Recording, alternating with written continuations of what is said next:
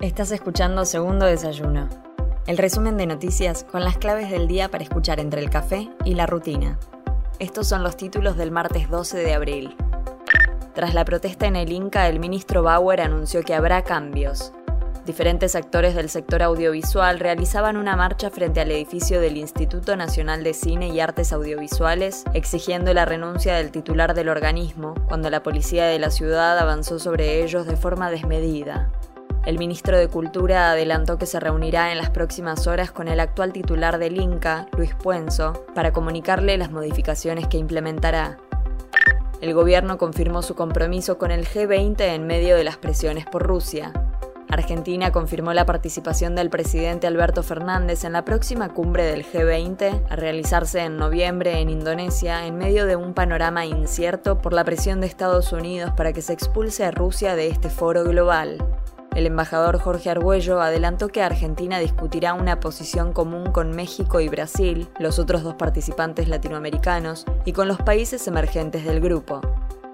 Aerolíneas Argentinas retomará los vuelos a Cuba.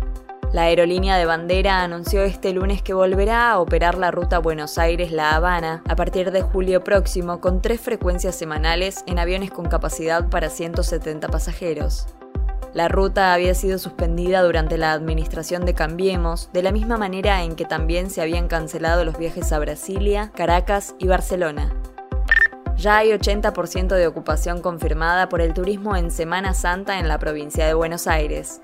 De cara al próximo fin de semana largo, se registran reservas hoteleras del 80% en localidades de la costa atlántica y sierras de la provincia de Buenos Aires. En hospedajes en el partido de la costa las reservas llegan al 80%, mientras que en destinos con sierras los números llegan hasta el 90%. No hubo acuerdo entre el gobierno y la unidad piquetera, pero no habrá acampe.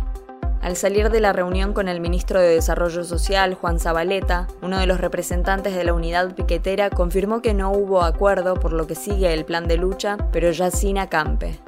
Mañana miércoles habrá una movilización masiva de estas mismas agrupaciones en todo el país.